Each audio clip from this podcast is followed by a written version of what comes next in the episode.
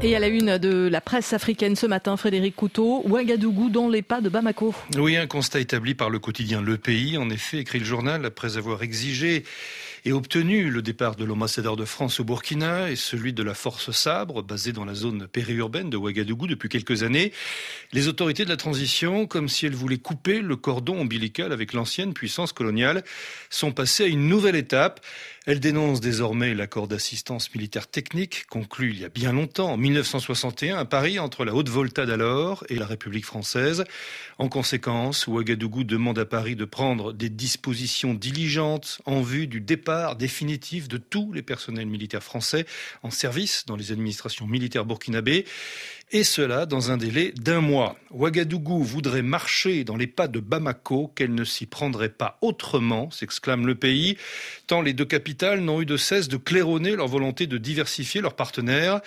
La seule différence, s'il en est, c'est que la rupture entre Paris et Bamako s'est opérée sur fond de passe d'armes, alors qu'avec euh, Ouagadougou, tout se déroule jusqu'à présent dans le strict respect des différentes parties. Pour le quotidien, aujourd'hui, toujours au Burkina, cette annonce intervient dans un agenda précis. Comme par pure coïncidence, ce dernier acte intervient en effet au moment où le président Macron entame sa tournée en Afrique centrale en vue de, de remettre la coopération entre la France et les pays d'Afrique sur les rails.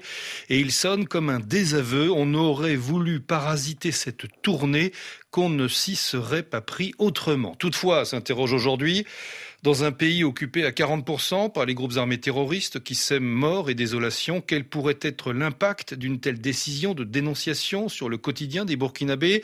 A-t-elle été prise sur la base d'informations suffisamment accablantes, entre guillemets, contre les coopérants, ou bien S'agit-il d'une opération de diversion pour détourner l'attention des populations burkinabées éprouvées par les incursions répétées des terroristes? Autre interrogation qui concerne cette fois le Mali. Se dirige-t-on à Bamako vers une prolongation de la transition? Assimi Goïta cherche-t-il à se maintenir un peu plus au pouvoir? Question posée ce matin par Jeune Afrique.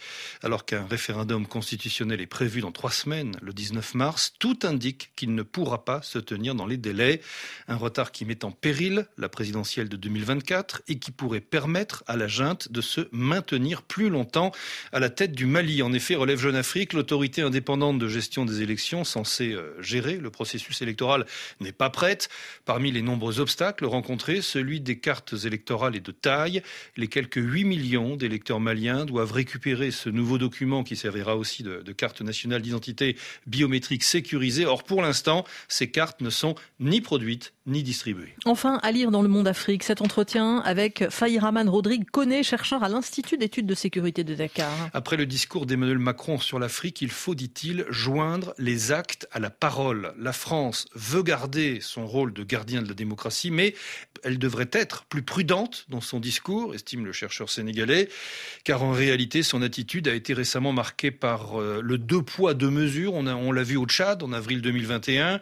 Paris a adopté une position pour le moins conciliante vis-à-vis -vis des nouveaux militaires au pouvoir, contrairement au Mali ou à la Guinée, où les coups d'État, là, ont été euh, condamnés. Et quand par le passé, la France a soutenu des régimes dits démocratiques, elle a aussi cautionné des acteurs corrompus.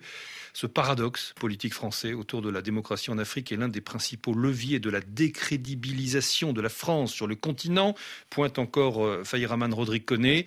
Si Paris veut continuer à promouvoir ce modèle de gouvernance politique qu'elle semble juger euh, absolu, alors, conclut-il, il faut joindre les actes à la parole, du concret et non des discours. Voilà ce qu'attendent les Africains. Frédéric Couteau pour la revue de la presse. Merci à vous. Vos revues de presse à retrouver sur RFI.fr et sur les réseaux sociaux.